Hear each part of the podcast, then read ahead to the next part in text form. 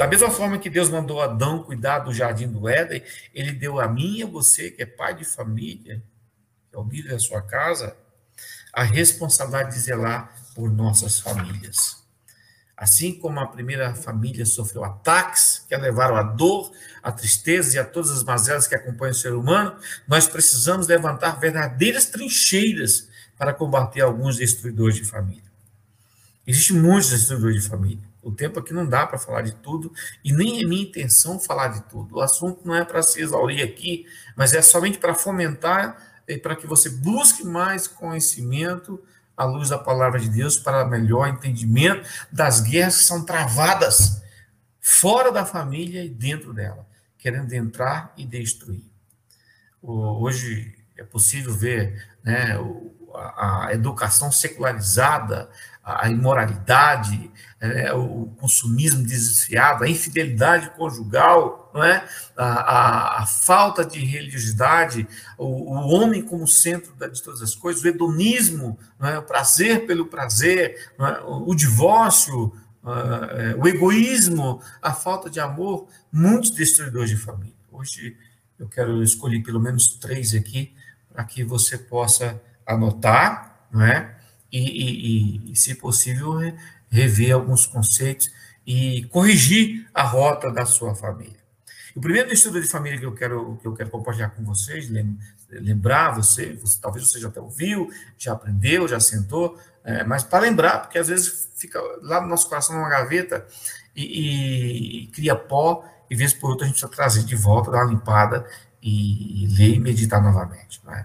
O primeiro inimigo do estudo de família são as dívidas, que eu quero falar hoje. Em Romanos 13, 8, o apóstolo Paulo diz assim: Não devam nada a ninguém a não ser o amor de uns pelos outros. É, a, a, as dívidas têm sido é, um destruidor de relacionamentos.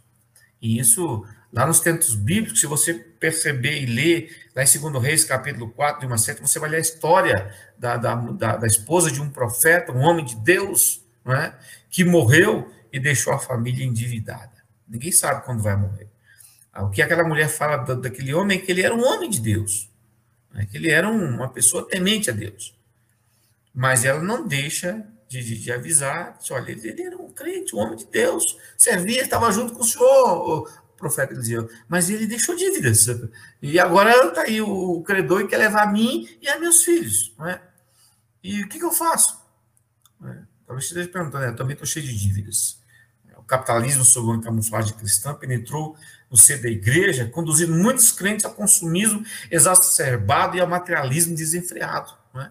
é? Você vê crianças é, com, com, aparelhos caros, roupas caras, é, sai um celular novo ah, só porque a vizinha tem, a criança, eu quero também, mãe, e, e todo mundo quer o mais novo, e você vê uma, uma, uma, uma guerra na mídia, do marketing, né, fazendo com que as pessoas é, é, confundam necessidade né, com, com, com, com desejo. E, e, e, fomentam o desejo de tal forma que a pessoa acorda cedo e, eu preciso trocar meu celular, precisa estar ruim, e às vezes o celular só basta uma, dar uma formatada, né? uma para você, né? Lembra qual foi a última vez que você trocou de celular e veja que, que não faz muito tempo. E, e para que, que serve o celular? Para falar. Só para falar. Né? E, e essa é a função principal dele, se comunicar. Né? E muitas pessoas. Isso é só um exemplo, não é? As coisas específicas que precisamos fazer ao lidar com os problemas financeiros dependem de nossa mudança e adoção de algumas atitudes. Né? Sem perspectivas corretas, os passos né, para saúde financeira é, não terão muito sucesso. Então, você pode até ser um temente a Deus, mas se você não controlar as suas finanças, você vai ter dificuldade, né? Diz aí uma, uma, uma frase que eu já li, não é minha, mas eu sempre uso no curso de noivo, né? Eu digo, se você compra aquilo que não precisa, você vai acabar vendendo aquilo que você tem necessidade. A premissa da inteligência financeira, diz o especialista, é gastar menos do que você ganha e só gastar depois de ganhar. Né? Mas principalmente no nosso Brasil aqui, Né? Não sei onde você está indo, mas aqui no nosso Brasil nós temos uma cultura de, de, de, de, de usufruir primeiro e pagar depois. Né? É, 70, 80, 90 vezes, e aí é, vai o diabo. Então, pastor, precisa sair disso. Avalie a sua situação, veja que você não está agradando a Deus. Você pode, de repente, ir para a eternidade e deixar sua família em sérios problemas. Não é? E a Bíblia nos diz que nós devemos ser prudentes. Né?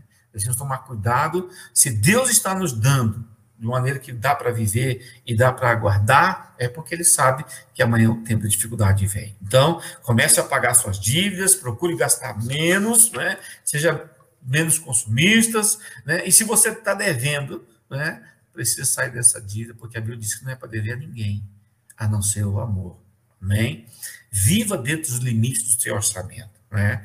Lá em Provérbios 2,7 está escrito assim: o rico domina sobre o pobre e quem toma emprestado é escravo de quem empresta.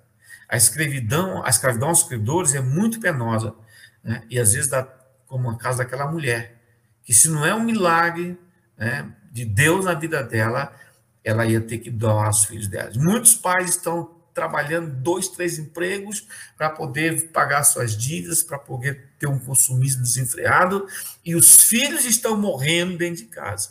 Né?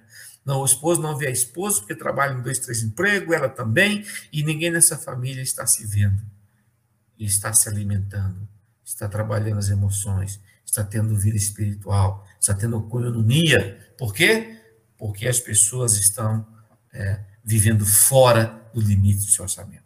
E aí você não pode nem adorar Deus com as suas, com, com, com as suas finanças, porque está sempre no vermelho.